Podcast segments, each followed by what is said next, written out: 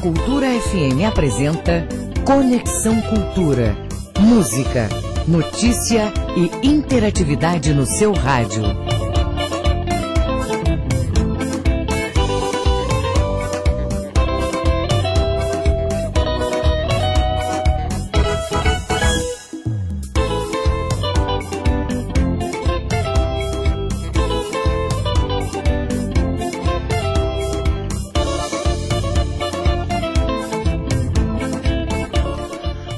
Bom dia para você ligado no Conexão Cultura, pela Cultura FM Portal Cultura.com.br. Estaremos juntos nesta quinta-feira até às 10 horas da manhã, com a produção de jornalismo de Daiane Balbinot, Bebel Chaves e Cláudia Saldanha, a produção musical de Karine Pedrosa. Na técnica, Agostinho Soares, Antônio Araújo e Paulo Sérgio. Eu sou Adil Bahia e a partir de agora no seu rádio, atualidades, prestação de serviços, notícias, entrevistas, entretenimento e, é claro, música, para você ficar conectado com tudo o que acontece no Pará, no Brasil e no mundo. E você, ouvinte cultura, pode fazer o programa com a gente mandando mensagens para o WhatsApp 98477 0937. 98477 0937 ou ainda para o e-mail culturafm@funtelpa.com.br. Conexão Cultura. Fica com a gente, porque nesta quinta-feira, 28 de novembro, vamos dar detalhes sobre a conferência Etos em Belém. Vamos dar dicas de cuidados na hora da escolha da creche para os filhos o doutor Eduardo Costa vem aqui para falar sobre disfunção erétil. Tem ainda os quadros de finanças, a coach Suzana Assayag, além das notícias do trânsito, da capital, do interior do estado e também as notícias esportivas com Manuel Alves. Conexão Cultura na 93,7.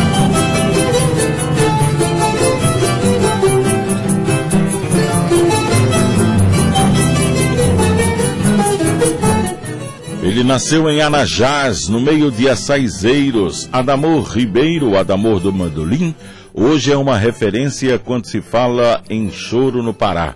O LP Chora Marajó influencia novos músicos interessados no gênero, que nasceu no Rio de Janeiro, mas ganhou novos timbres aqui no estado.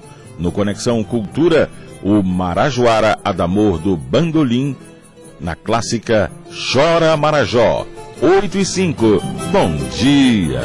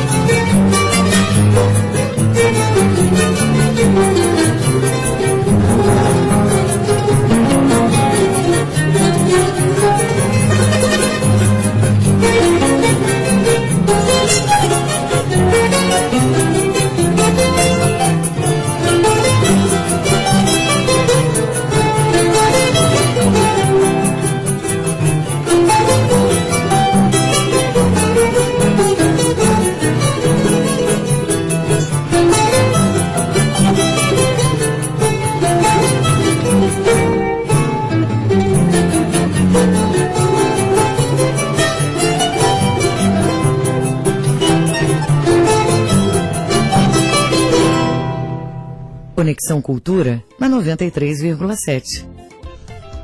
São 8 horas e 7 minutos agora em Belém, 28 de novembro. Hoje na história. Em 1974, John Lennon se apresentou em público em um palco pela última vez, ao lado de Elton John, no ginásio Madison Square Garden, em Nova York.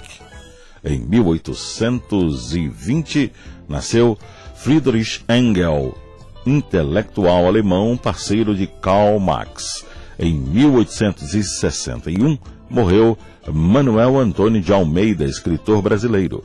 Em 1975, morreu Érico Veríssimo, outro escritor brasileiro.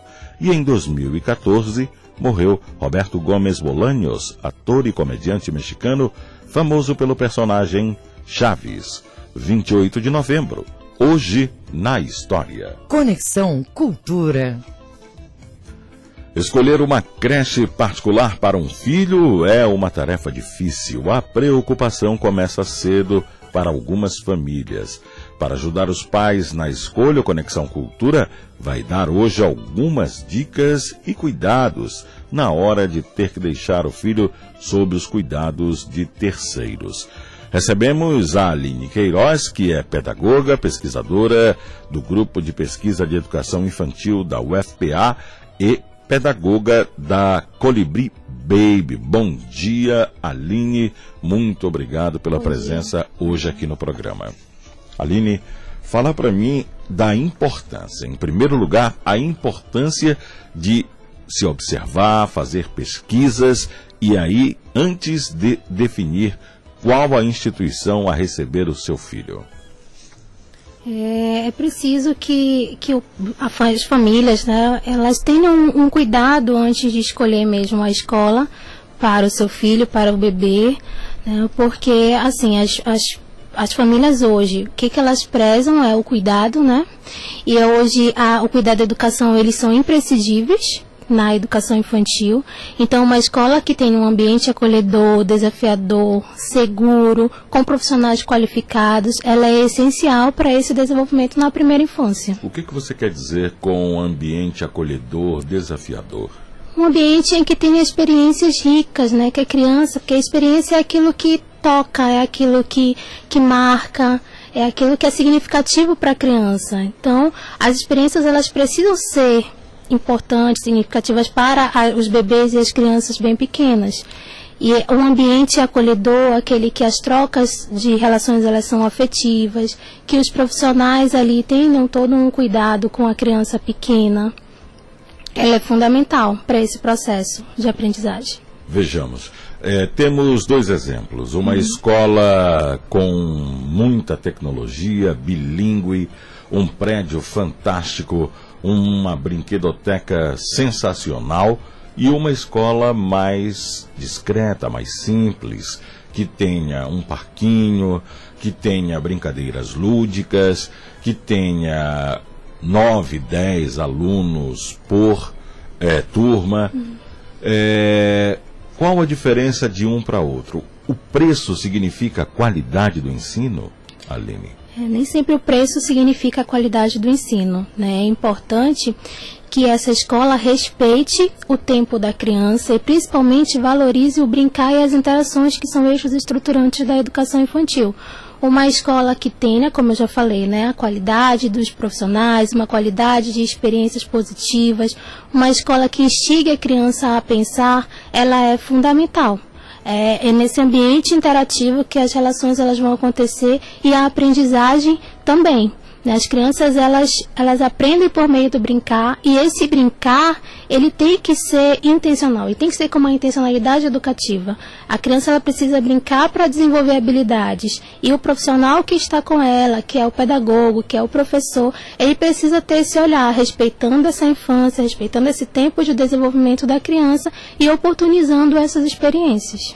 Geralmente, em uma sala de aula, existe a figura do professor, do pedagogo e do Sim. monitor. Uhum. E neste ambiente, qual o número ideal de alunos? Existem escolas que, por exemplo, possuem 10 alunos em uma turma e outras que abriga 40. 40 alunos para um monitor e um pedagogo. Isso é suficiente para tomar conta de toda essa petizada? Não, não é. Até porque não se tem a qualidade necessária, né? O ideal é que se tenha um número bem menor de crianças por professor e, e, auxiliar para que ele possa sim desenvolver essas experiências e essas atividades com maior qualidade. O ideal é que seja no máximo ali 15 crianças até 20 crianças para o professor, duas auxiliares, dependendo dali da estrutura que a escola vai oferecer. E sobre a escola é, que estão cada vez mais, as escolas estão optando por esta educação em tempo integral. A criança permanece pela manhã até o final da tarde, é, faz as refeições, recebe cuidados de higiene é, destes profissionais. É, quando a pedagogia percebeu que precisava oferecer este serviço aos seus clientes? Sim, a, a, é muito assim da necessidade dos pais, né? De ter um espaço em que a criança vá de fato aprender, que não fique em casa, né? Muitas vezes o que eu tenho, assim, por experiência própria da escola Colibri Baby, alguns alguns pais nos procuram porque não querem mais que a criança fique com a babá, né? Em, em tempo integral, então procuram a escola para que ela tenha essas vivências e interações. Então, uma escola que tenha, como a nossa, que, que assim a gente preza muito isso, essa qualidade, um espaço que tenha um conforto para o bebê, que tenha um espaço de alimentação, de sono, é um espaço para o banho adequado e que respeite a criança ao tocar no corpo da criança, por exemplo, pedir licença para tocar no corpo da criança e pedir também que ela faça parte desse processo de higiene, ajudando a trocar a fralda, né, levantando o bracinho, a perna, sempre nesse processo desenvolvendo a autonomia também, que é fundamental nesse processo da primeira infância. Uhum. E na hora de você escolher esta instituição de ensino, o que, que o pai deve levar em consideração? É claro, ele pensa muito no bolso, mas pensa também na qualidade da atenção que seu filho vai receber, da educação que o filho vai receber. Mas o que, que é primordial? O que, que é a primeira coisa que deve vir à mente do pai agora, quando vai fazer a escolha da escola que ele vai matricular o filho? O pai ele precisa primeiro conhecer essa escola, conhecer a proposta da escola, se a, a proposta da escola ela respeita essa criança, né? E se ela está de acordo com a legislação que hoje tem uma legislação que é a, a base nacional comum curricular que fundamenta esse trabalho na educação infantil, que é a primeira etapa da educação básica. E é um trabalho que a gente que desenvolve entre creche e pré-escola, que é a gente chama de primeira infância né? E é nesse trabalho, é ne, são nessas habilidades que as crianças precisam desenvolver que a escola precisa estar atenta. E os pais devem estar atentos a isso. A, o que a escola oferece, as oportunidades de, de interações, de aprendizagem que aquela escola oferece. Por exemplo, a gente, é, durante o dia, sendo uma escola integral, eles têm vivências em música, eles têm vivências em histórias, eles têm vivências é, na psicomotricidade, é, artísticas, experiências artísticas eles têm durante o dia, e também as relações em espaços é, livres. Né? Então a gente prioriza muito isso, que essas experiências sejam positivas para eles. Aline, e esqueçamos o lado comercial. Uhum. Falemos então sobre o lado pedagógico. Qual a idade ideal para uma criança iniciar essa formação educacional? Olha, assim, é preciso a gente dizer que de 0 a 3 anos, pela legislação, pelo Ministério da Educação, ela não é obrigatória a entrada da criança na escola, mas ela é um direito da criança. Né? E de 4 a 5 a entrada é obrigatória. Mas quanto mais cedo as crianças tiverem essas experiências em interações, experiências em linguagens, mais elas vão desenvolver essas habilidades. E aí a escola também pode detectar nesse período até possíveis atrasos de linguagem, atrasos nessas habilidades motoras, porque esse é o objetivo da escola, é que a criança se desenvolva de forma integral, tanto física quanto emocional, quanto motora. Daí a importância de se ter um número razoável dentro, de alunos dentro de uma sala de aula para que o profissional possa fazer observações sim, como essa que você sim, colocou. Isso mesmo. Como você foi muito clara e muito sincera, falando que 40 alunos dentro de uma sala de aula se torna impossível para dois profissionais por tomar em conta? Sim, sim, porque a gente tem até a gente tem a avaliação na educação infantil que ela é prevista também na BNCC e essa avaliação ela, ela se traduz por relatórios, por pela vivência que o professor tem com a criança, né? Então ele vai também avaliando, vendo o que, que a criança desenvolveu ao longo do tempo e de fato, se ele tiver ali muitos alunos, ele não vai conseguir avaliar de uma forma adequada. Eu queria falar um pouco mais sobre o espaço físico das escolas. Quais os cuidados que o proprietário deve ter e qual a atenção que os pais devem ter para é, é, uma escola? O que, que ela precisa ter para que a educação possa ser considerada, olha, realmente merece credibilidade. É, precisa se atentar em toda a estrutura, né? Se essa estrutura ela de fato é segura para a criança, né? Se é um ambiente limpo, um ambiente que é adequado ali para aqueles momentos, como eu já citei anteriormente, para os momentos de alimentação, se é adequado, se oferece uma boa alimentação saudável, porque isso é importante para a criança, ela vai ali tendo o desenvolvimento da autonomia, mas também vai sabendo que é importante para ela naquele momento a alimentação, né? E aí ela tem como referência também, principalmente as crianças que hoje é, não têm uma boa alimentação em, casa, não conseguem comer certos tipos de alimentos, a escola tem esse papel, né, de apresentar para ela também esses alimentos e fazer com que a criança tenha ali aquela experiência, né, de sabores, de cores, de texturas. É importante também a alimentação. Fora isso, ter uma estrutura adequada para esses momentos de, de higiene da criança, né, o, o, o banho, a a própria estrutura do sono também, respeitando esse tempo do sono da criança, ele é fundamental. Aline, e vamos deixar um pouco as crianças de lado, uhum. vamos nos voltar para os pais. Qual a importância da participação dos pais nas atividades do dia a dia de uma escola? É muito importante que os pais eles participem e acompanhem esse processo educativo, né? Que ele se faça presente em todos os momentos da escola, que se organize é, em momentos para que ele possa também visitar a escola e saber o que é que está sendo trabalhado também, conversar com os profissionais ali que estão cuidando do seu filho é importante, né? E os momentos em que tenha reunião de paz, que tenha ali uma exposição do trabalho, que ele esteja presente, valorizando esse processo de educação, ele é muito importante. E que reflexo isso tem a participação dos pais, a figura dos pais dentro da escola? Que reflexo isso vai ter para a criança? A criança, ela ela é protagonista do seu desenvolvimento, né? Ela, a criança é, é ela que vai realmente ali dizer como todo aquele processo está sendo vivido é, é, o resultado das aprendizagens dela. Então é importante que os pais eles estejam presentes nesse momento, né? E que a, a família ela, ela esteja ali também acompanhando esses processos de desenvolvimento, né, que esteja atenta se de fato a criança está com alguma dificuldade. É importante também saber e aí fazer as intervenções necessárias. É, a criança hoje ela é um sujeito de direito, ela não é um sujeito passivo, ela é um sujeito ativo de aprendizagem, né, e a figura da família ela é fundamental.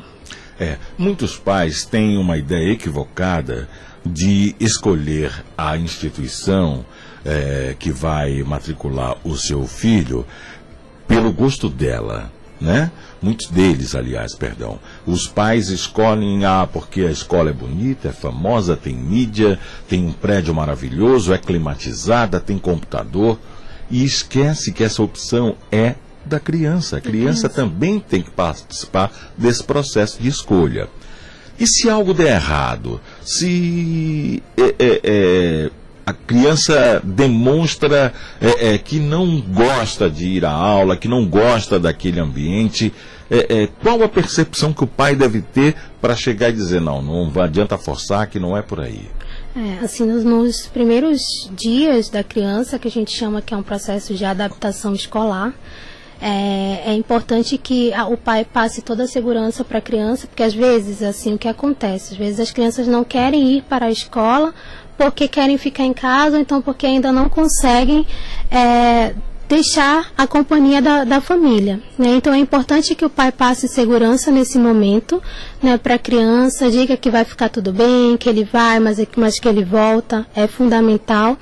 E a criança, ela começa realmente em alguns momentos que ainda já passaram a adaptação e ela começa a dar sinais que ela não quer entrar na escola, que ela chora. Então é importante o pai manter o diálogo com a escola para saber o que está acontecendo e que possa fazer essa intervenção. Isso não, isso pode não significar apenas dengue, charminhos. Pode ser realmente uma maneira da criança expressar que não está gostando. Que não está gostando. E aí é importante realmente se ter esse diálogo com a escola, para que a escola também possa fazer essas intervenções. Né, e, e saber o que de fato está acontecendo, o motivo por que a criança não está querendo ir naquele momento. Como eu falei, sempre tem o, o processo de adaptação escolar.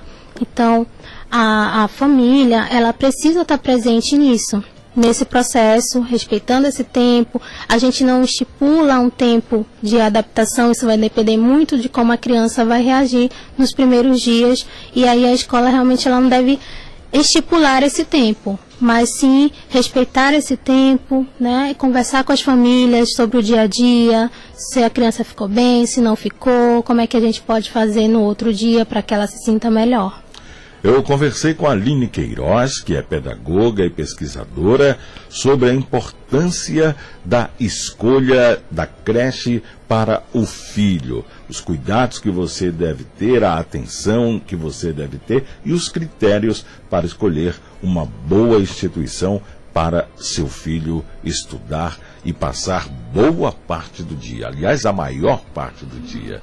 Aline, muito obrigado pela Obrigada. participação pelos seus esclarecimentos muito bons. Um bom dia para você. Bom dia. Agora são 8h24 em Belém, é hora do quadro de finanças. Sabrina Virgulino dá dicas para gente, com certeza importantes, hein, Sabrina? Bom dia. Olá, bom dia, Dio, bom dia, ouvintes do Conexão Cultura. Dando seguimento ainda ao Minuto das Finanças, que a gente está falando sobre 13º salário e Black Friday. A primeira dica que a gente deu na terça-feira foi o quê? Negocie suas dívidas, quite suas dívidas, priorize dívidas, enfim, pague suas dívidas com esse valor 13 terceiro. Se você já é aquele ouvinte, aquele cidadão que já não possui dívidas, eu falei o que para você na quarta-feira? Antecipe suas compras de Natal para comprar o que? Tudo bem mais em conta, mais cuidado com as empresas. Então eu dei até uma dica do site lá. E hoje eu vim falar para você como fazer bom uso desse 13 terceiro de maneira inteligente. Eu trouxe aqui uma dica importantíssima que vale ouro um tipo de investimento aí muito comum que serve justamente para pensar no seu futuro. Monte uma reserva de emergência ou construa uma reserva de emergência. Se as suas dívidas já estão sob o seu controle, ou se você já não tem mais pagamentos pendentes, enfim, você, já, você não tem dívidas e você não está inadimplente, o 13 terceiro salário vai trazer novas possibilidades para você. Então, que tal guardar esse valor aí e fazer uma reserva para ser usada aí, digamos, com gastos imprevistos no futuro, tá bom? Isso é o que a gente chama de reserva de emergência. Assim, as tuas finanças vão ficar protegidas contra dificuldades, porque haverá aí uma quantia para cobrir, por exemplo, exemplo, custos com saúde, manutenção de carro e outras contas inesperadas que podem vir a acontecer. Afinal, nós sempre estamos expostos aos imprevistos, não é mesmo? Então, a reserva de emergência ela também oferece uma segurança diante de problemas urgentes financeiros como a perda de um emprego ou a diminuição da renda por algum motivo. Não deixem de sempre tentar engordar o porquinho de vocês. E uma forma de tentar engordar é justamente reservando esse dinheiro, justamente é, é, é pensando no imprevisto futuro tá bom? Que é justamente para de repente não entrar no cheque especial, no cartão de crédito com algum imprevisto, como por exemplo a gente citou aqui na manutenção do teu veículo. Então manda o WhatsApp para a rádio, a gente quer saber o que, é que você pensou desse investimento que eu dei aqui para você, que é a reserva de emergência, através do número 984770937. Meu nome é Sabrina Virgulina, sou educadora financeira. Me segue também na rede social, arroba Sabrina Virgulino, no meu Instagram. Lá tem um link que direciona direto para o grupo, onde diariamente eu dou dicas financeiras para a sociedade, para a população. Então seja muito bem-vindo. Bom dia. Conexão Cultura na 93,7. Agora são 8 horas e 27 minutos em Belém. Logo mais tem Sem Censura Pará na TV Cultura. Hoje o programa recebe Davidson Portelio, coordenador do Comitê Arte pela Vida. Aristóteles Dilô de Miranda, médico que vai lançar o livro Instituições e Personagens Histórias da Medicina do Pará Paulo Rabelo, terceiro vice-presidente da União Espírita Paraense, e ainda Youssef Leitão, organizador de marketing do Festival do Carimbó de Marapanim. Sem Censura Pará começa às duas e meia da tarde ao vivo na TV Cultura. 8 e 28 agora. Estamos apresentando Conexão Cultura.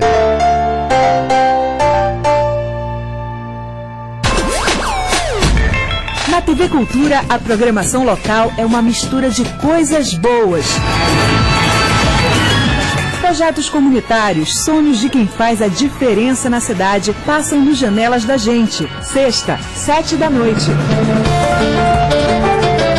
Dona Preguiça, Preguinho e Histórias de Dar Medo, você vê no Catalendas, de segunda a sexta, duas e quinze da tarde. Assuntos importantes para você são debatidos no Sem Censura Pará, de segunda a sexta, às duas e meia da tarde. Pintura, cinema, teatro e dança. Tudo isso circula no programa Circuito, quinta, 10 e 15 da noite. O dia a dia da população e ampla cobertura esportiva você encontra no Jornal Cultura, de segunda a sexta, às seis e meia da noite. Tudo isso na sua TV Cultura. ZYD 233, 93,7 MHz. Rádio Cultura FM, uma emissora da Rede Cultura de Comunicação. Fundação Paraense de Rádio Difusão, Rua dos Pariquis, 3318. Base operacional, Avenida Almirante Barroso, 735, Belém, Pará, Amazônia, Brasil. Brasil Brasileiro, sexta, oito da noite, na Cultura FM.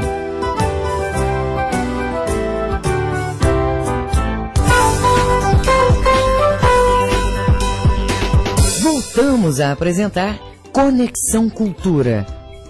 Agora são 8 horas e 29 minutos em Belém. Você pode participar da nossa programação ajudando a fazer o Conexão Cultura, mandando mensagens de texto ou gravadas pelo WhatsApp 984770937. 984770937. Faça a sua observação, a sua consideração, mande sua crítica, sua sugestão, mande sua informação sobre o que está acontecendo na sua rua, no seu bairro, na sua cidade, onde quer que você esteja. Participe com a gente, ajude-nos a fazer o programa desta quinta. Uma mulher gorda habita um espaço subterrâneo e marginal em criação e confronto cênico e cínico de seu mundo imundo, enquanto produz vida à revelia dos padrões esperados na sociedade. Meu Poema Imundo é a nova produção cênica do coletivo Xoxos. Xoxos.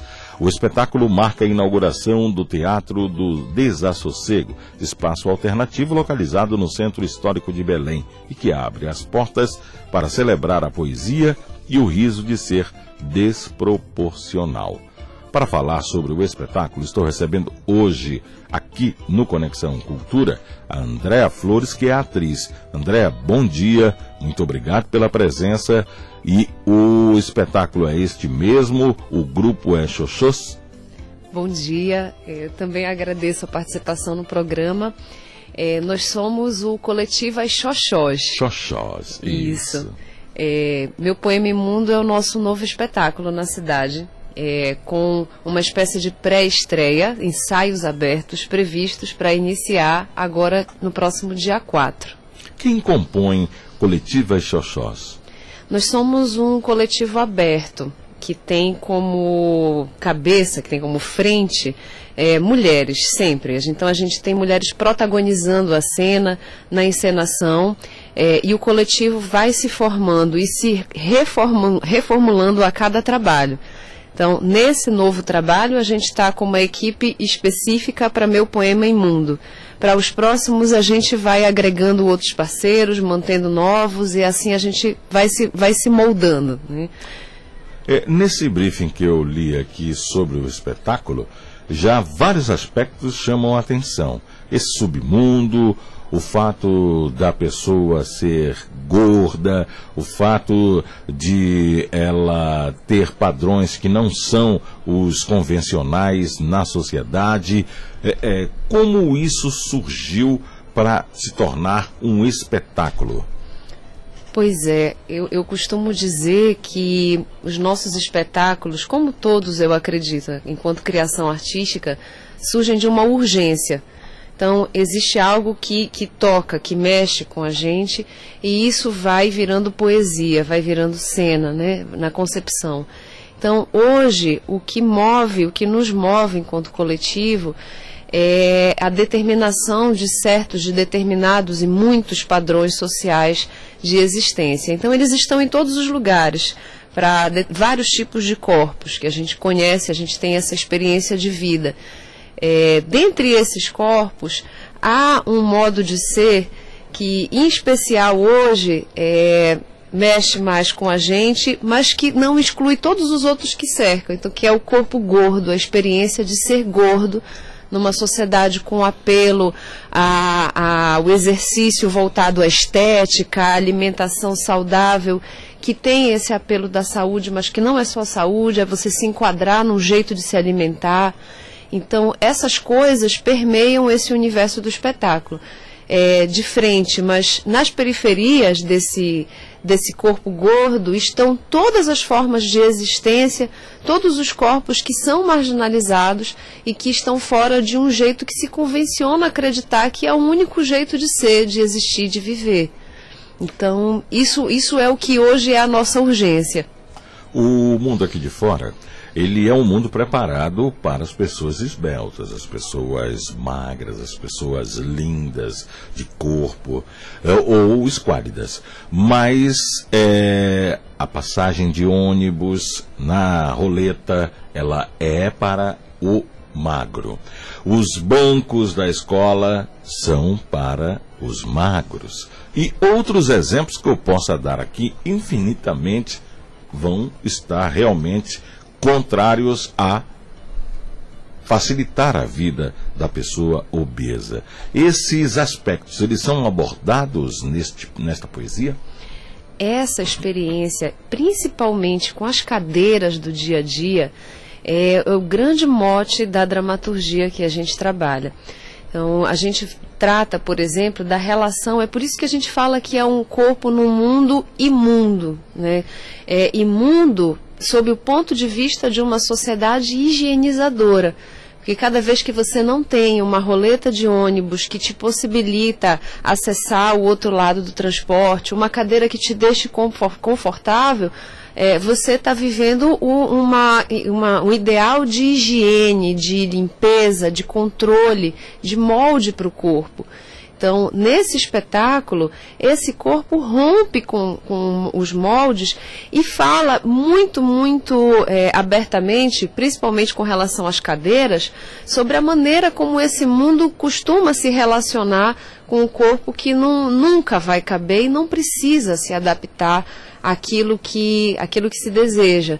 É, tem uma, um, um, momento, por exemplo, que a gente, que a, a, a criatura que está em cena é, fala sobre, por exemplo, a sua relação com as cadeiras de bar. Né? Quando você vai sentar num bar para tomar uma simples cervejinha, é muito difícil o obeso encontrar a cadeira que ele pode sentar e se encontrar com os amigos, por exemplo. Né? Só que ali não é um lamento, ali é uma virada. No, em meu poema Imundo tem a poetização disso tudo, tem um corpo bufônico, cômico, que literalmente sacaneia um riso ácido com essas situações, justamente para fazer a gente enxergar, a gente perceber esse processo de higienização. A fala do gordo, ele pode ser ácida, ele pode ser realmente bem ferina, mas é, e a fala do outro? Ela também é de da mesma maneira agressiva no espetáculo? É, na verdade, quando eu falo em acidez, eu não falo em agressividade, eu falo em uma pegada de comicidade que faz a gente sair do lugar do lamento. Porque isso é outra coisa, né? É esperado de nós, por exemplo, eu sou uma mulher negra. É, então é esperado de mim muitos lamentos sobre a minha situação, é, a minha experiência de negritude no mundo. É, o mesmo é esperado de diversas, diversos corpos que têm essa experiência de afastamento, de marginalidade da, é, de espaços sociais. É, mas quando a gente coloca o riso de frente, como a festa, como acontece com as manifestações populares também, nós estamos trazendo à tona um outro lado. Nós sofremos, nós temos as dores e as dores estão ali.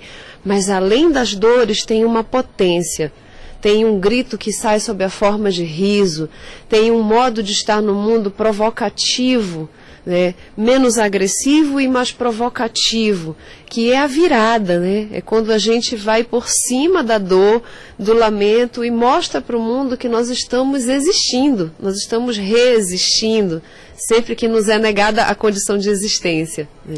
Então esta é a maneira que você encontrou de mostrar, de encarar todas essas dificuldades. A fala que você traz é uma fala de alegria, uma fala, como você diz, de virada de mesa, né? E não aquela coisa de você se retrair, lamentar-se e jogar no ar para quem puder ajudar. Sim, com certeza, porque essa dor, esse lamento, é uma doença né, produzida sob efeito dessas violências, dessas situações. E é uma doença social, então, porque provocada por uma, uma dimensão social é, muitas vezes invisível e que acaba refletindo numa, na história de vida da pessoa que tem essa experiência por completo.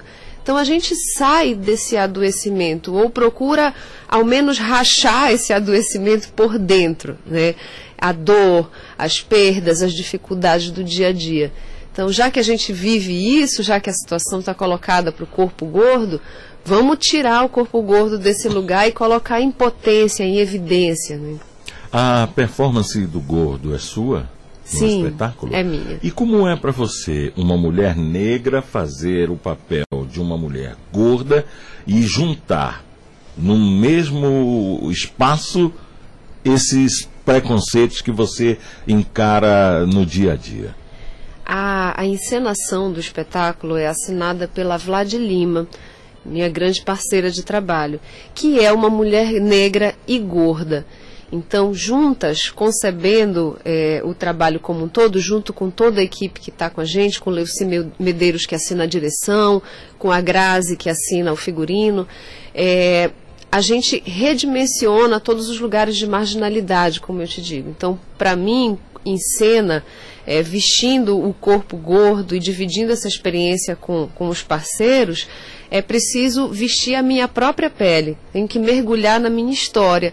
É, nos, nas minhas marginalidades, nos meus espaços de dificuldade de circulação, de luta, de existência e de riso também, para reunir essas é, essas situações que movem a gente, né? as emergências que a gente quer levar à cena, que a gente quer poetizar.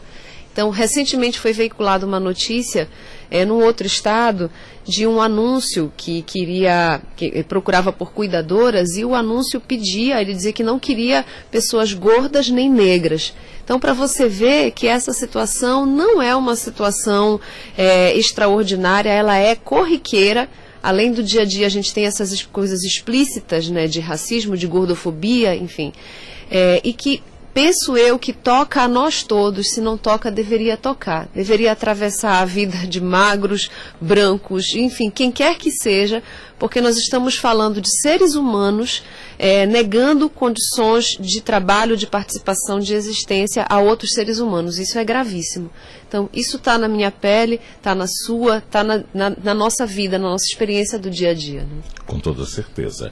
Vamos fazer um serviço, então, do espetáculo Meu Poema Imundo? Sim, meu poema imundo é, vai abrir ensaios abertos a partir do dia 4, a próxima quarta-feira, até o dia 8, no domingo, sempre às 20 horas. É, com o espetáculo, a gente inaugura um novo espaço de teatro na cidade, o Teatro do Desassossego, que está localizado nos porões de uma casa do centro histórico da cidade, na Cidade Velha, lá na Doutor Malcher. Então, esperamos a todos para viver essa imundície com a gente. Muito obrigado, Andréa Flores, que é atriz e integra é, é, a equipe que faz esse espetáculo Meu Poema Imundo. Olha, muito obrigado por sua participação, pelo seu depoimento aqui. Um bom dia. Obrigada, bom dia. Eu que agradeço. 18 para as 9 agora em Belém. A coach Suzana Sayag dá algumas dicas para contribuir ao seu desenvolvimento profissional e também pessoal. Bom dia, Suzana. Bom dia, Dil. Bom dia, ouvintes do Conexão Cultura. Eu sou a Suzana Sayag, a sua coach, e hoje eu trouxe a Lei de Pareto para ser o nosso assunto. A Lei 8020. Já ouviu falar disso? Vilfredo Pareto foi um economista italiano que escreveu sobre o princípio 80-20. E esse princípio quer dizer que 80% dos seus resultados são alcançados por 20% dos seus esforços. Então, na prática, isso significa que apenas 20% do que você está fazendo agora gera 80% dos seus resultados. E para você colocar a lei de Pareto a favor da conquista das suas metas e dos seus sonhos, é preciso que você faça uma análise de quais são os 20% dos esforços que você está fazendo e que estão causando 80% dos seus resultados, para que você possa focar ainda mais nessas ações e assim alavancar as suas conquistas e os seus resultados. Dessa forma, você se torna 100% mais produtivo. Então, para que você possa ganhar produtividade, é preciso que você elimine tarefas do seu dia a dia que no fundo, no fundo, não estão colaborando para suas conquistas. Que você possa ter mais tempo para se dedicar a essas 20% que estão sim trazendo o que você quer para sua vida. Fez sentido para você? Então me segue. O meu Instagram é arroba e até a próxima quinta.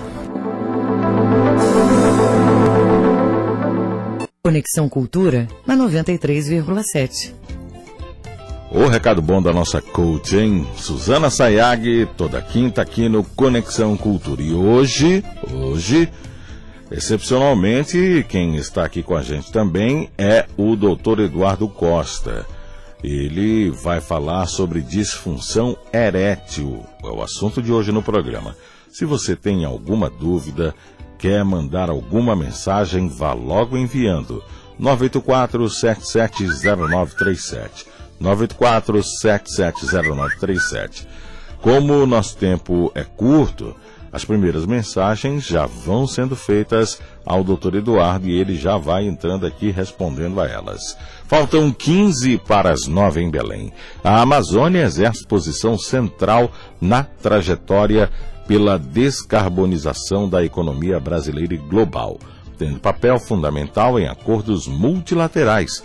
Hoje, acontece a Conferência Etos em Belém. No evento Setor Produtivo, os povos da Amazônia e especialmente do Pará terão a oportunidade de receber resultados da Conferência Brasileira da Mudança do Clima. Este é o terceiro ano que Belém é sede da conferência.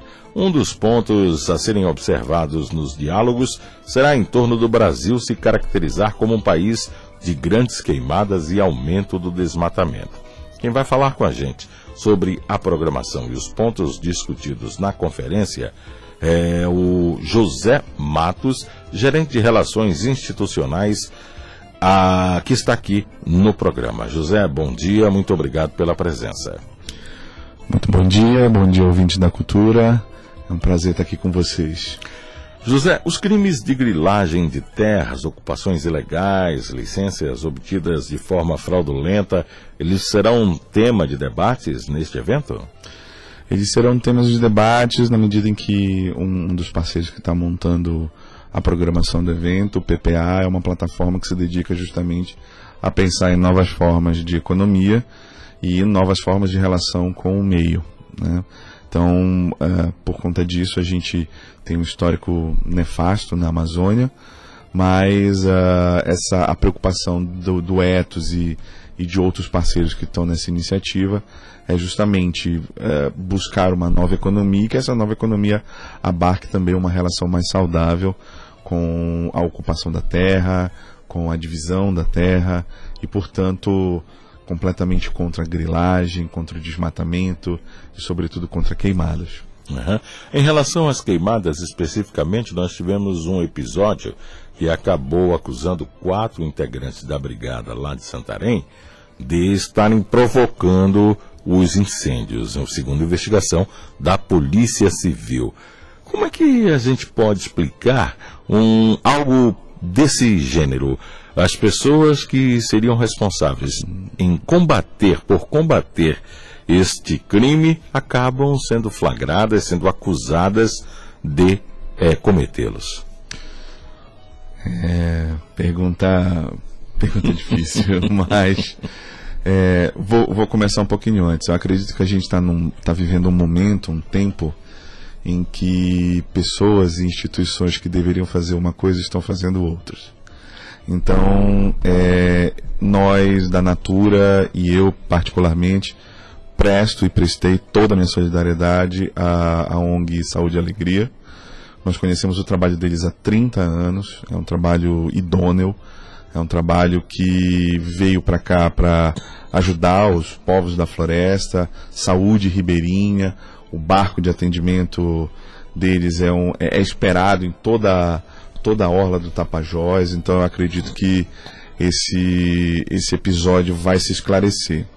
Acredito que tem algo importante também que é nós justamente aproveitarmos esse momento também não só para discutir, mas para refletir sobre o que tem sido produzido como notícia, né, o que tem sido conduzido como verdade uh, em determinadas situações e, sobretudo, no momento em que, quantitativamente, aos olhos do mundo inteiro, a Amazônia tem sofrido cada vez mais queimadas e um aumento significativo. O que significa isso, né? O que significa um, um um, um ataque, um, a identificação, ainda que não comprovada, de um episódio como esse. Né? Então acredito que a gente precisa ter calma, a gente precisa ter segurança e, sobretudo, a gente precisa prestar informações que é, consigam chegar à sociedade e que ela própria possa tomar as suas, as suas decisões. Acho que isso não acontece. Acho que as informações têm chegado com um toque de verdade e de é, irreversibilidade. E eu acho que não pode ser assim. Toda história tem dois lados. Agora, José, ontem, antes de vir até Altamira para acionar a última turbina para carga completa, né, o funcionamento 100% da usina de Belo Monte, o presidente da República esteve em Manaus e uma das declarações que me chamaram a atenção foi a de que, enquanto a Amazônia, a Zona Franca de Manaus existir, eh, nós teremos a certeza de que a Amazônia é nossa. Ora, ele fala de indústria, fala de empresas, o que empresas é, é, estão fazendo, o que as indústrias estão fazendo para preservar a floresta, que deveria ser o alvo principal do discurso do líder da nação. É, e aí ele discursa falando sobre indústria e empresa para dizer que este sim é esta sim é a certeza de que a Amazônia é nossa e não floresta que, que as empresas, a indústria está fazendo para a, a preservar esse nosso santuário? Bom, eu acredito que ultimamente, depois de é, vários episódios que nós tivemos aqui da Amazônia, na Amazônia, empresas da, digamos assim, da economia tradicional, que já tem muito tempo de atuação aqui, perceberam a necessidade, seja por via jurídica, seja por algum tipo de percepção interna, mudança nos quadros. Acho que tem uma coisa importante que tem acontecido também é que nós temos muitas pessoas que estão chegando nos cargos de nível tático com uma nova formação, uma formação mais de apelo ambiental, mais de apelo é, de sustentabilidade. E essas pessoas têm feito um trabalho brilhante no sentido de tentar transformar a visão dessas estruturas, que são economias tradicionais e que de alguma forma, é, tem que se adaptar também à, à, nova realidade. Temos um outro movimento acontecendo também no mundo, é de que o, o consumidor final hoje ele não é mais simplesmente um mero consumidor. Ele é um ativista de causas. Então ele começa a exigir das pessoas, especialmente da indústria de bens de consumo, começa a exigir que é, existam diferenças, existam é, ofertas diferentes de produtos e etc. Posso falar pela Natura o que nós estamos fazendo. A primeira coisa foi a instalação de uma fábrica aqui no Pará, em Benevides, né, onde nós temos uma produção de sabonetes. Então, isso teve duas razões principais. A primeira, ficar próximo dos nossos insumos, né? A linha Ecos, praticamente, ela é toda baseada na biodiversidade, na sociobiodiversidade amazônica. E aí já é uma mudança de paradigma, porque a gente não fala só isso em biodiversidade, a gente fala de sociobiodiversidade, portanto, não só a, a, a variedade de flora, mas também o complemento humano, né, de, de relação, o como é que as informações chegam até a gente, como essas pessoas se comportam junto com conosco, como que, como, qual que é a posição do, do agroextrativista no campo, como é que ele entende o processo de compra que a gente faz com ele, etc. Então eu acho que no caso da Natura a gente tem se preocupado em criar um novo tipo de economia, uma nova forma de comercialização, razão pela qual nós fomos certificados com um selo que significa em português uh, União por um Biocomércio Ético. Então, nós avaliamos toda a nossa cadeia de produção, garantimos uma rastreabilidade profunda. Uh, nos nossos termos de homologação, procuramos sempre uh, cooperativas e, e, comunidades que não estejam em conflito com a lei, não, te, não tenham problemas agrários mantenham a, a, a, cobertura vegetal das suas áreas e, portanto, a gente pode falar também de um apoio à evitação da queimada e à evitação do, do, do, é, do, enfim, da, da, da, derrubada da floresta. Né? Tá certo. E nesse evento que acontece é, é, agora aqui em Belém, é, você é, percebe que essa iniciativa ela já abrange outras capitais. E, e, essa discussão ela se torna mais ampla, com outras problemáticas. É, é, como você percebe o direcionamento para as dificuldades que temos aqui na região amazônica e que serão discutidas agora? Creio que é muito importante comentar um pouquinho da história do, da Conferência Etos. Ela nasce um ano depois da criação do Instituto, em 98, portanto, desde 99, essa é a vigésima edição, né? E a terceira edição aqui na Amazônia, como você bem falou.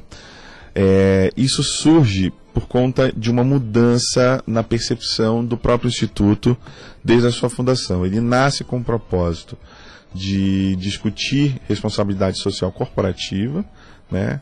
E percebe em algum momento do seu, do seu caminhar que precisaria adotar ações mais profundas para realmente ter uma transformação. E nada hoje, conforme a gente é, está organizado socialmente, se transforma se a gente não chegar até a base econômica. Então, a partir de 2015, o Etos e as conferências começam a se dedicar para entender, descobrir, é, potencializar novas experiências de economia que tragam os fatores humanos, as necessidades como prioridade. E aí, quando a gente decide vir para a Amazônia, a gente vem em nome disso. Uma área de alta pressão ambiental e social, uma área em que como já dissemos, de um ano para cá, vem sofrendo cada vez mais o impacto, é, esse recrudescimento de uma, de uma busca por soluções simples para para a localidade. Se o Tom Jobim disse que o Brasil não era para iniciantes, você imagina a Amazônia. Então não podemos é, pensar que existem soluções fáceis. O diálogo tem sempre que ser a porta de, de entrada e o consenso tem que ser a porta de saída.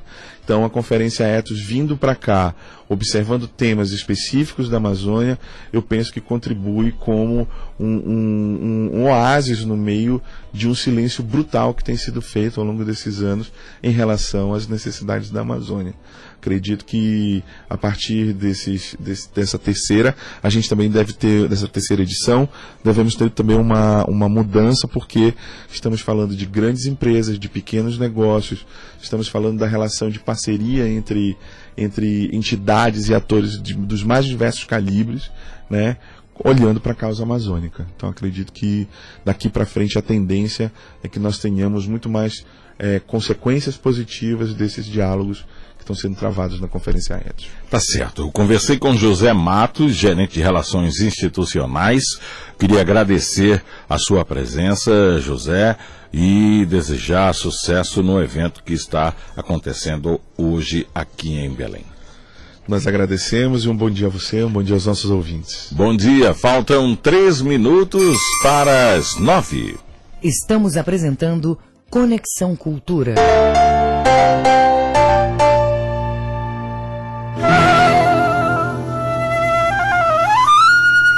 Cultura FM 93,7. Aqui você ouve o melhor do choro, o melhor do samba não sou eu quem me navega, quem me navega é o mar. O melhor dos clássicos. Aqui você ouve tudo que toca você. ZYD 233, 93,7 MHz. Rádio Cultura FM, uma emissora da Rede Cultura de Comunicação. Fundação Paraense de Rádio Difusão, Rua dos Pariquis, 3318. Base operacional, Avenida Almirante Barroso, 735, Belém, Pará, Amazônia, Brasil. Cultura Instrumental, quinta, 8 da noite, na Cultura FM.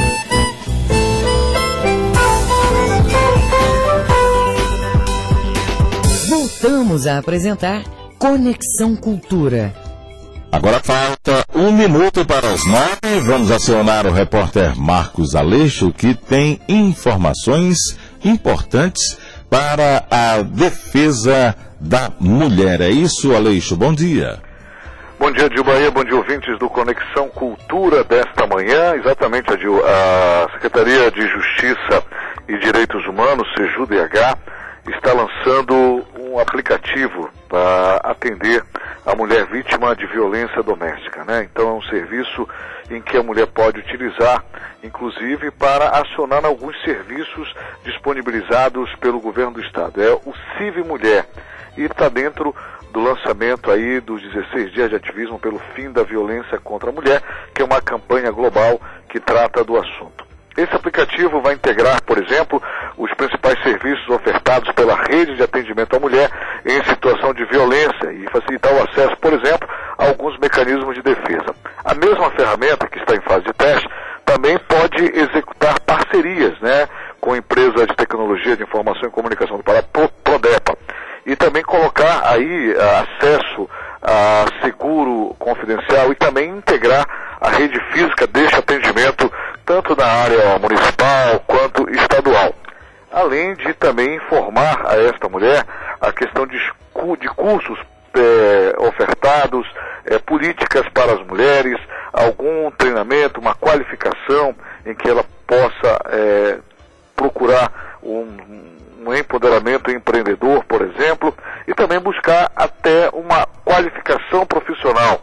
E isso tudo deve estar dentro desse aplicativo chamado Civil Mulher.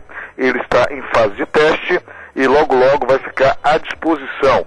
E as mulheres eh, que quiserem conhecer um pouco mais podem procurar o Tribunal de Justiça do Estado, que está realizando uma programação nesse momento, durante toda essa semana até, no caso, amanhã, e lá está sendo apresentado a íntegra desse aplicativo que deverá ser colocado à disposição da sociedade em pouco tempo. Lembrando que está sendo desenvolvido, portanto, pela Secretaria de Justiça e Direitos Humanos e a empresa de tecnologia da informação e comunicação do Pará Prodep. É mais uma ferramenta aí para ajudar a mulher vítima de violência. Marcos Aleixo para o Conexão Cultura segue dos estúdios a Bahia. Muito obrigado, Aleixo. São nove horas e dois minutos em Belém. Saúde, no Conexão Cultura. A disfunção erétil, também chamada de impotência sexual, é caracterizada pela falta de ereção permanente. A principal causa para o problema é a emocional, responsável por cerca de 70% dos casos. Ansiedade é a causa emocional que mais bloqueia o mecanismo da ereção. Para tratarmos sobre este assunto, estamos recebendo excepcionalmente hoje, como disse há pouco, o nosso colunista de saúde, doutor Eduardo Costa. Bom dia, doutor Eduardo, muito obrigado pela presença aqui no Conexão. Bom dia, Diogo, bom dia aos nossos ouvintes. Primeiro eu queria agradecer a plateia que foi lá no, no, no Império de Samba, quem são eles? Plateia é muito antiga, doutor. O público que esteve lá. Plateia. Plateia, tempo da Emilinha Borba. Tá, o público. Isso. Pois é, deu muita gente lá. Eu tenho que atualizar, deu bastante. A, a, a turma lá do Marizal foi lá, o, o pessoal do bloco divulgou lá. No bloco não. Bloco não, Império, escola de samba. Império, não é escola, é império. tá vendo como o senhor hoje está só no passado? Império. Plateia, bloco. Mas olha, Dil, vamos tratar aí de impotência sexual. Ou seja, o termo agora bonitinho é distúrbio erétil, tá? Uhum. Ah, sete, olha só, aproximadamente 40 milhões de pessoas, de homens no mundo, têm impotência sexual. Aqui no Brasil, pelo menos uns 16 milhões. Isso é muita gente. São 40 não, milhões no, no mundo, mundo, no Brasil 16. 16 milhões. É muita gente com distúrbio erétil. A, a, ninguém tem que ficar preocupado, os nossos ouvintes agora, porque isso hoje trata, é tranquilo de tratar.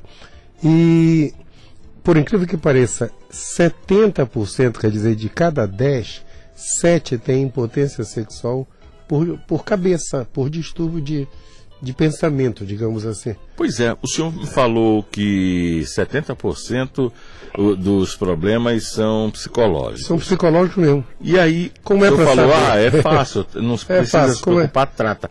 O tratamento é psicológico também? Não, aí tem que, é, no começo tem... Tu sabes que uma das coisas mais comuns no mundo hoje é a depressão. Sim. É, lá lá no, meu, no meu programa da RBA, é, eu, eu entrevistei há dois anos atrás uma psiquiatra, a, a doutora Silvia Maués, sobre depressão e foi o programa mais visto até hoje, tá? Porque está no, no canal do YouTube. O programa mais visto é sobre depressão. Depressão hoje é, é, é a principal causa de, de não ir no trabalho, que antigamente era pressão alta. Hoje é depressão. Então ficou uma coisa muito comum. Então, Adil, deixa eu te contar primeiro o segredo. Os homens, os homens em média, dormindo, eles têm duas a três ereções por noite. Então, uh, para todo mundo entender, o pinto fica duro duas ou três vezes à noite enquanto a gente está dormindo. Toda vez que a pessoa tem ereção dormindo, isso é fácil de saber porque às vezes acorda para ir no banheiro, toda vez que tem ereção dormindo, você não tem um distúrbio erétil orgânico, é psicológico. Tá? Porque se você tem a noite dormindo, você pode ter normalmente de dia. Então, às vezes tem que ir no psicólogo, às vezes tem que tomar remédio para isso, mas saiba que não é um distúrbio orgânico, não é uma doença, é só de cabeça, tá?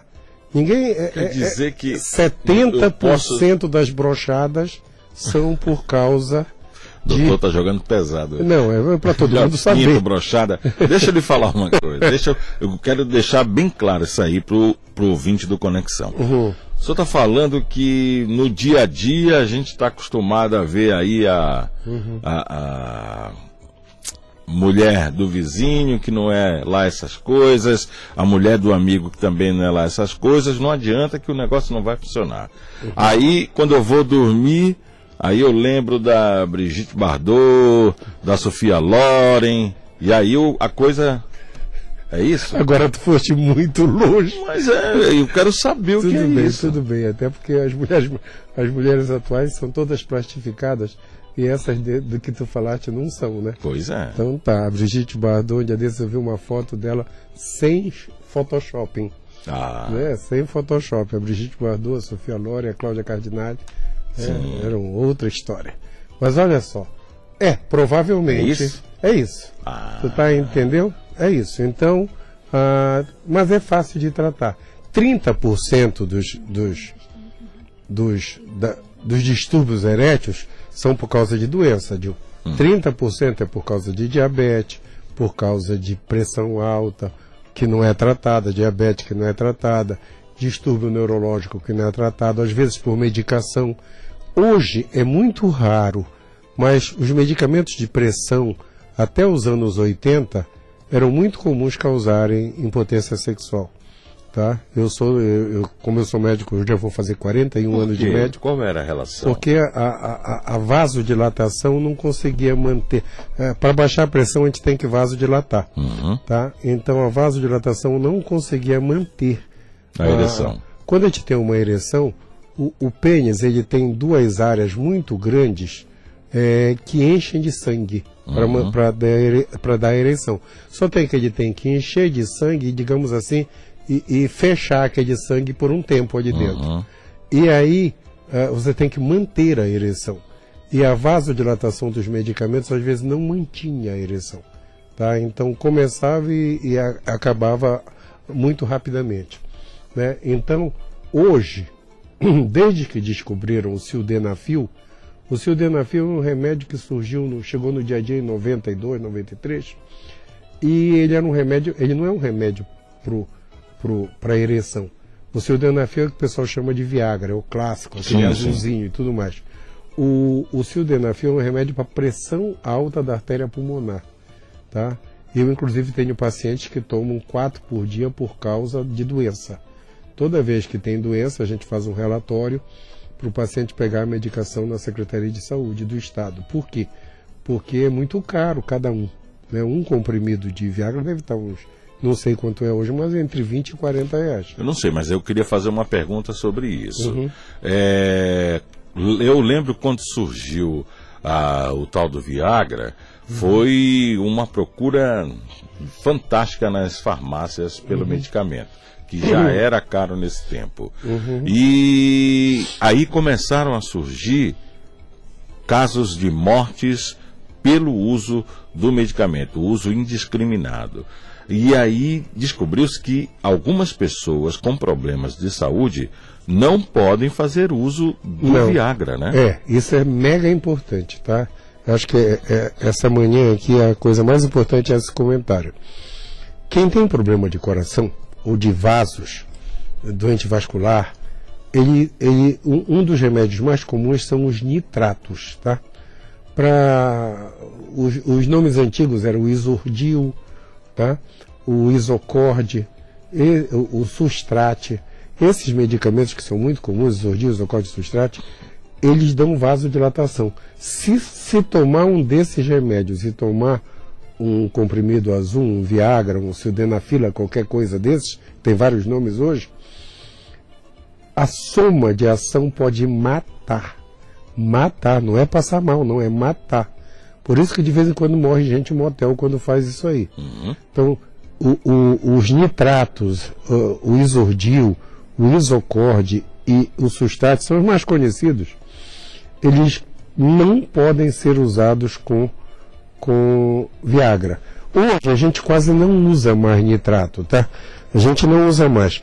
Mas nos anos 80 o nitrato era todo mundo usava. Eu lembro que as pessoas, eu, nessa época eu morava em São Paulo, em São Paulo o pessoal comprava lá na, na recepção do Einstein uma, uma cápsulazinha para colocar os comprimidos para colocar no cordão, para poder tomar banho, podia até tomar banho de piscina, que não entrava, que não molhava, que era para você ter aquele comprimido na mão. Hoje já não é tão necessário. Depois que surgiram as estatinas, eh, depois que a gente soube do efeito da aspirina, praticamente a gente não usa mais. Até porque, como uma quantidade muito grande de gente usa o Viagra, A maioria mente porque não diz que toma e toma, né? Ah, ah, ah, um dia desses, eu, eu- um amigo meu tinha os viagrinhas todos quebradinhos dentro da carteira, na carteira de dinheiro. Quebrado que ele pegava em É, não, não. parcelas. Ele dividia o comprimido em quatro e colocava na, na, na carteira, na carteira Sim, de sim. dentro de um saquinho, Meu na carteira de dinheiro. Ah, ainda chama carteira de dinheiro, já que eu estou dando mancada hoje em cima de mancada. Chama. Agora, é, um outro ponto importante Então, sobre o uso. por favor, não, se você usar o trato, é proibido usar qualquer desses remédios, tá? O sildenafil, ah, eh, esses derivados, proibido. Isso é mortal, mortal.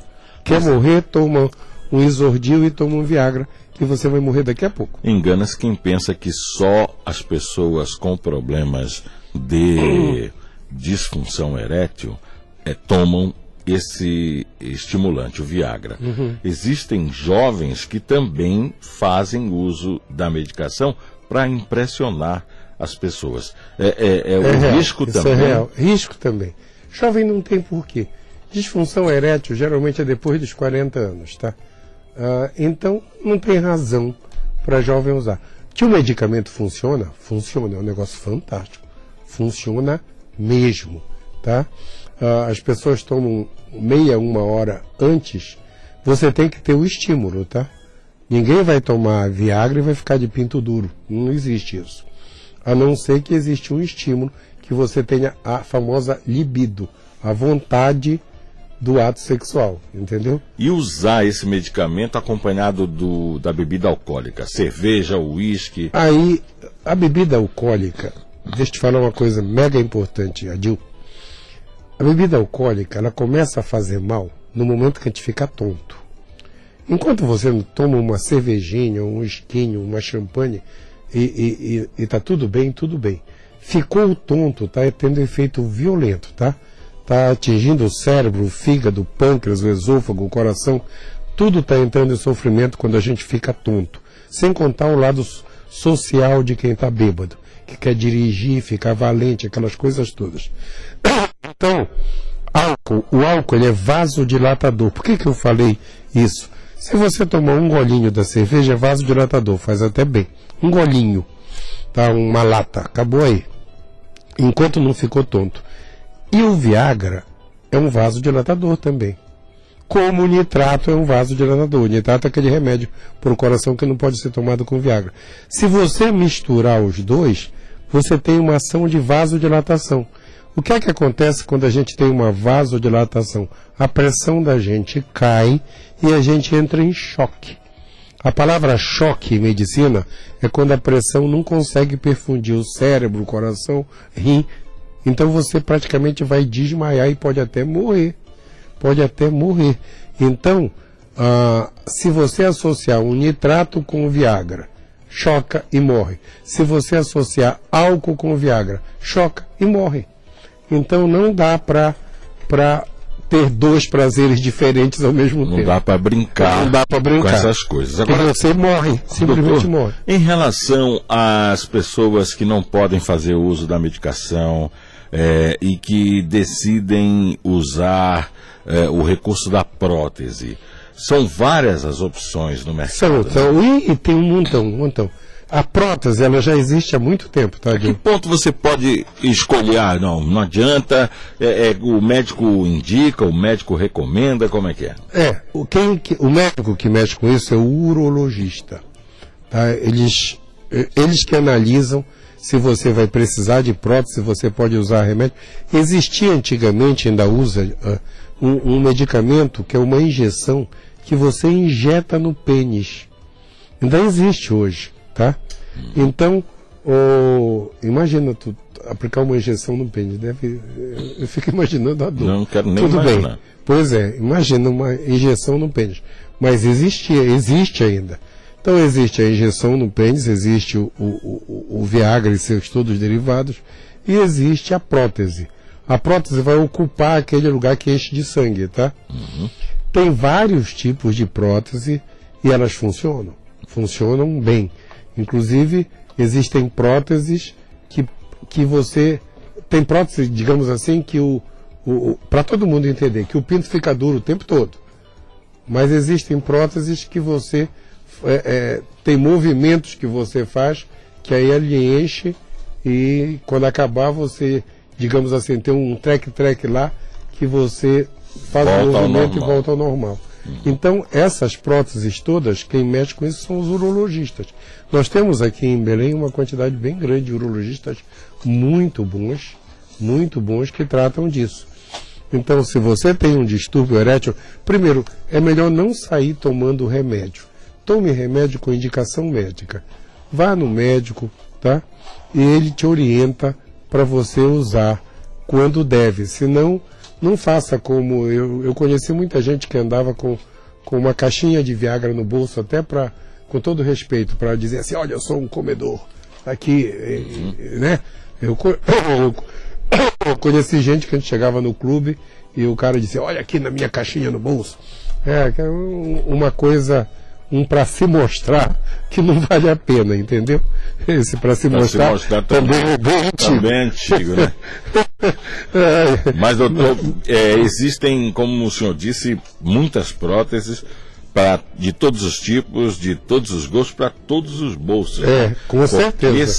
Tem próteses caríssimas, né? Tem, aí vai depender de. Mas aí a, a, a indicação é médica, tá? Se o médico diz, olha, agora, agora a doença de o que mais causa impotência sexual, já que a gente está falando do pessoal mais antigo, é a diabetes. É a diabetes. Tá? A Qual é a relação? Ah, porque, Adil, eu falo para os meus alunos uma frase assim. Quando você olha para uma pessoa diabética, imagina que você tem aquela visão do super-homem que você enxerga lá dentro da pessoa.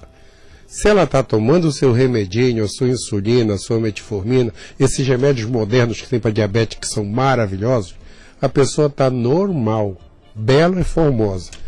Se for um diabético que não toma um remédio, que às vezes não toma insulina, que não toma o seu remédio, você olha, imagina que você está olhando para a pessoa com a visão do super-homem e você está vendo lá dentro dela. Todos os vasos dela, todas as artérias estão inflamadas é uma inflamação total. Então você olha para um diabético que não se cuida ele está todo inflamado por dentro. E isso provoca a mesma coisa no pênis e leva à impotência. Isso preocupa a gente, preocupa demais. Tá? A, a, a, tu sabe esse meu projeto de, de ir nos bairros? É justamente para chamar a atenção com pressão alta e diabetes, que são as duas doenças comuns que a gente não sente e aí ninguém se cuida. Ninguém se cuida. Se você se cuidar, se você cuidar da pressão e da diabetes, que são muito prevalentes, Adil, em quase todas as casas deve ter alguém com pressão alta.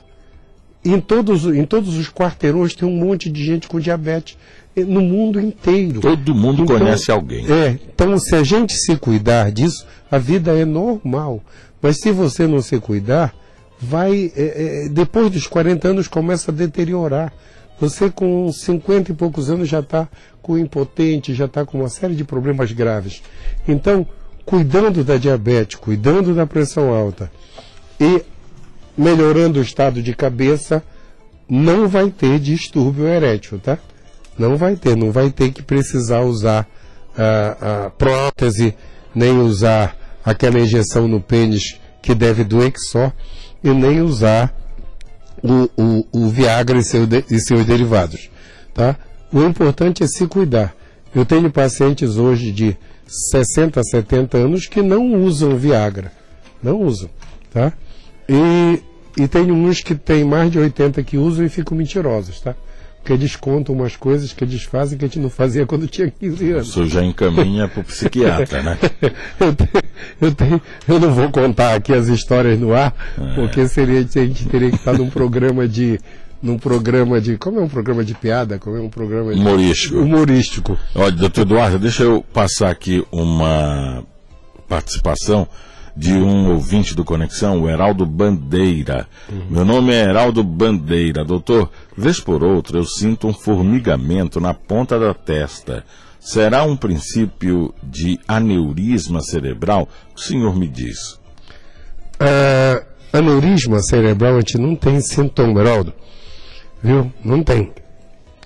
Uh, o que chama atenção de aneurisma é quando a gente tem muita dor de cabeça tudo bem que tem enxaqueca, que também dá muita dor de cabeça.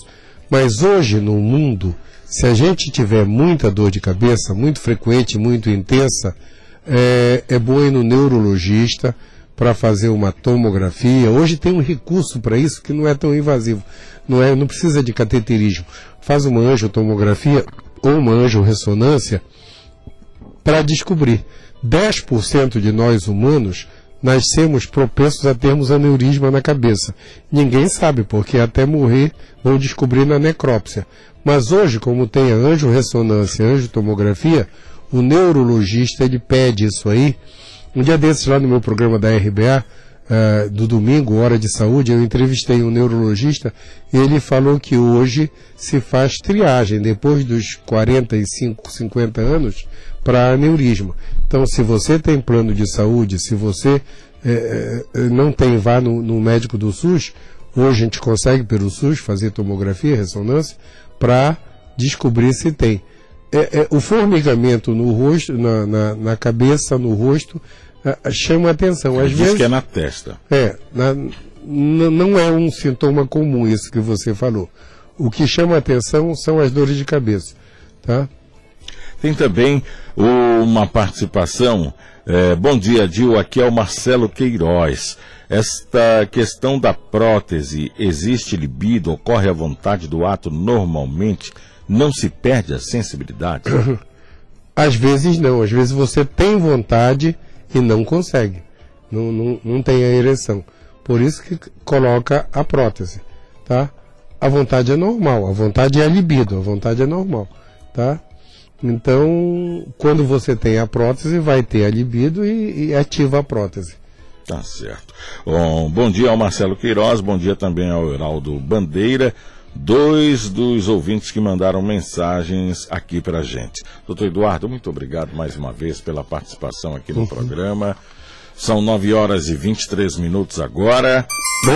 Ah, um abraço a todo mundo. Volta ao Volto na terça, normal. Na terça. Tá? É que esses do, essas duas terças eu sou professor de cardiologia da universidade e é, é, o, cada professor tem uma terça que fica responsável pelas aulas teóricas todas. E as últimas duas terças eu fiquei responsável por isso. Então, semana que vem eu já volto na terça normal. Tá certo. Então, aguardamos na terça-feira, doutor Eduardo Costa, aqui com mais informações importantes sobre a sua saúde, ouvinte do Conexão Cultura. São 9h24, o repórter João Paulo Seabra fala sobre primeiro seminário estadual de tráfico de pessoas, migração forçada e atenção humanitária. Vamos ouvi-lo? Bom dia, João. Bom dia, Dil e ouvintes do Conexão Cultura. O Ministério Público do Estado do Pará está realizando hoje o Seminário Estadual Tráfico de Pessoas, Migração Forçada, Refúgio e Atenção Humanitária para debater como é o contexto estadual desse problema que também afeta todo o Brasil. E para saber mais sobre essa discussão, iremos conversar agora com a promotora de justiça Leane Barros Fiuza de Melo, que é coordenadora do Centro de Apoio Operacional da Infância e da Juventude. É, bom dia. Quais são as temáticas que serão abordadas hoje aqui no seminário, aqui no encontro?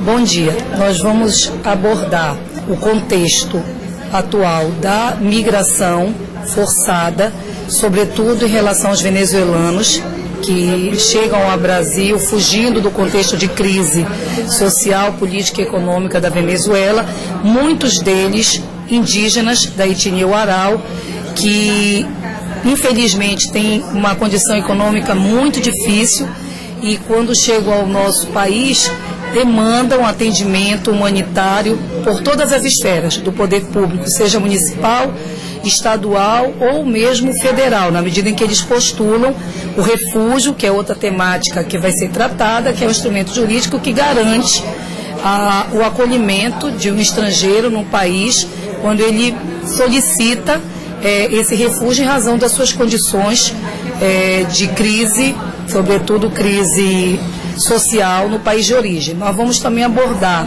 uma das consequências, muitas das vezes, da migração, que é o tráfico de pessoas, quando o crime organizado atua no sentido de cooptar é, pessoas, tanto para a questão da sua inserção no trabalho escravo, como também visando a sua exploração. É, na questão do favorecimento à prostituição, exploração sexual e também muitas das vezes para tráfico de órgãos. Nós vamos tratar especificamente dessa problemática quando atinge crianças e adolescentes, o Unicef, né, o Alto Comissariado da ONU para a Infância vai estar presente para falar que, infelizmente, o grupo mais vulnerável de vítimas são crianças e adolescentes, tanto no contexto da migração forçada, como também quando se insere na problemática do tráfico de pessoas. E vamos abordar também as políticas públicas que precisam ser desenvolvidas visando o atendimento humanitário desses públicos que o Ministério Público do Estado do Pará já vem desde o ano passado por meio de uma comissão multidisciplinar composta por promotores de justiça, por procuradores de justiça também por técnicos, vem acompanhando no sentido de fomentar tanto a sensibilização da sociedade para que nós evitemos a prática de preconceito, discriminação, de xenofobia, na medida em que esses indivíduos, quando ingressam no nosso país na condição de refugiados, têm os mesmos direitos que os aqui já residentes, aqui nascidos, brasileiros natos ou naturalizados. Então, é, consolidar na cultura social de que esse recebimento é um recebimento humanitário, de solidariedade, fraternidade com os nossos irmãos de outros países, tal como poderia acontecer com, com um brasileiro em situação análoga. E também é, exigir das autoridades competentes que sejam estruturados os serviços de atendimento, os equipamentos necessários a atender essa demanda, que é uma demanda recente que muitos órgãos ainda não estão, infelizmente, preparados para atender. E há necessidade de um ajuste, capacitação dos agentes, tal como nós estamos fazendo aqui na nossa instituição. Tá certo, então. Muito obrigado. Conversamos, Adil, com a promotora de justiça Leane Barros Fiuza de Melo, que é coordenadora do Centro de Apoio Operacional da Infância e da Juventude. E, Adil, o encontro vai ser durante toda essa manhã, continuando à tarde, e tudo com entrada gratuita na sede do Ministério Público, que fica no bairro da Campina, na rua João Diogo, número 100. O evento é realizado no auditório na Natanael Farias Leitão. É com você aí no estúdio, Adil, João Paulo Seabra, para a Rede Cultura de Rádio. Agora 9h29 em Belém. Estamos apresentando Conexão Cultura.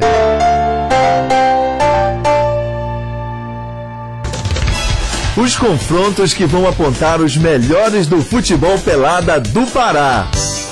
Acompanhe o Campeonato Paraense de Futebol Pelada 2019 na TV Cultura. Apoio Vral, o energético do Ronaldinho. ZYD 233, 93,7 MHz. Rádio Cultura FM, uma emissora da Rede Cultura de Comunicação.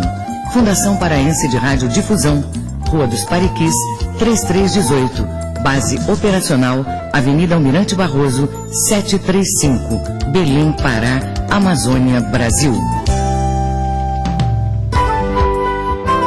Brasil Brasileiro, sexta, oito da noite, na Cultura FM.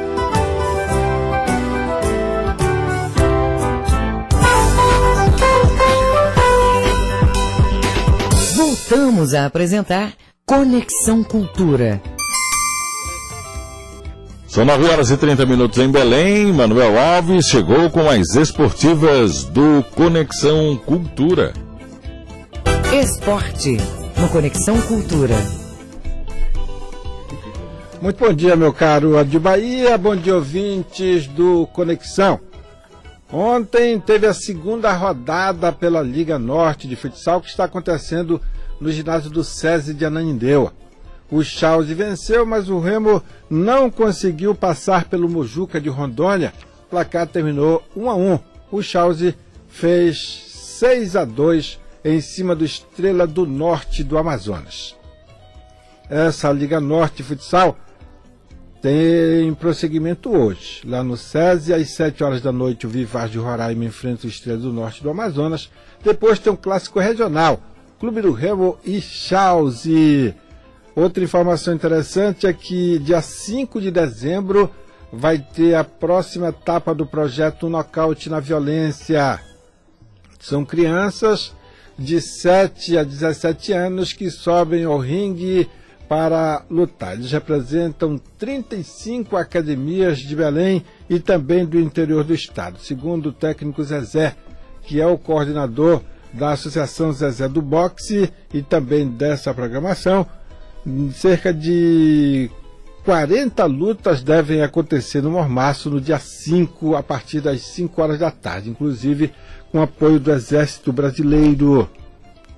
No futebol profissional, o Remo prometendo anunciar nas próximas horas pelo menos mais três reforços aí, solicitados pelo técnico Rafael Jaques. Até agora, já confirmados o volante Chaves, que vem do São José do Rio Grande do Sul, e o lateral esquerdo Dudu Mandai, que estava no São José, junto com o próprio Rafael Jaques. O Clube do Remo, que se tudo correr como está previsto, deve estrear no Campeonato Paraense dia 18 contra o Carajás. Provavelmente às quatro da tarde, se der tudo certo, no estádio Evandro Almeida. Outra, com relação ao Paysandu, o Paysandu deve estrear mesmo no dia 19, é, um domingo contra o Castanhal, a exemplo que aconteceu no campeonato deste ano. O Campeonato Paraense de Profissionais que começa em janeiro. Paysandu terá seus jogadores se reapresentando dia 3 de janeiro, porque eles estão de férias, e aí já trabalho direto para o Campeonato Paraense ao comando do técnico Hélio dos Anjos. Paysandu que ainda não anunciou nenhum reforço, pelo menos por enquanto. Segue o Conexão Cultura pela 93.7 Cultura FM, com a apresentação de Adil Bahia. Agora em Belém, 9h33.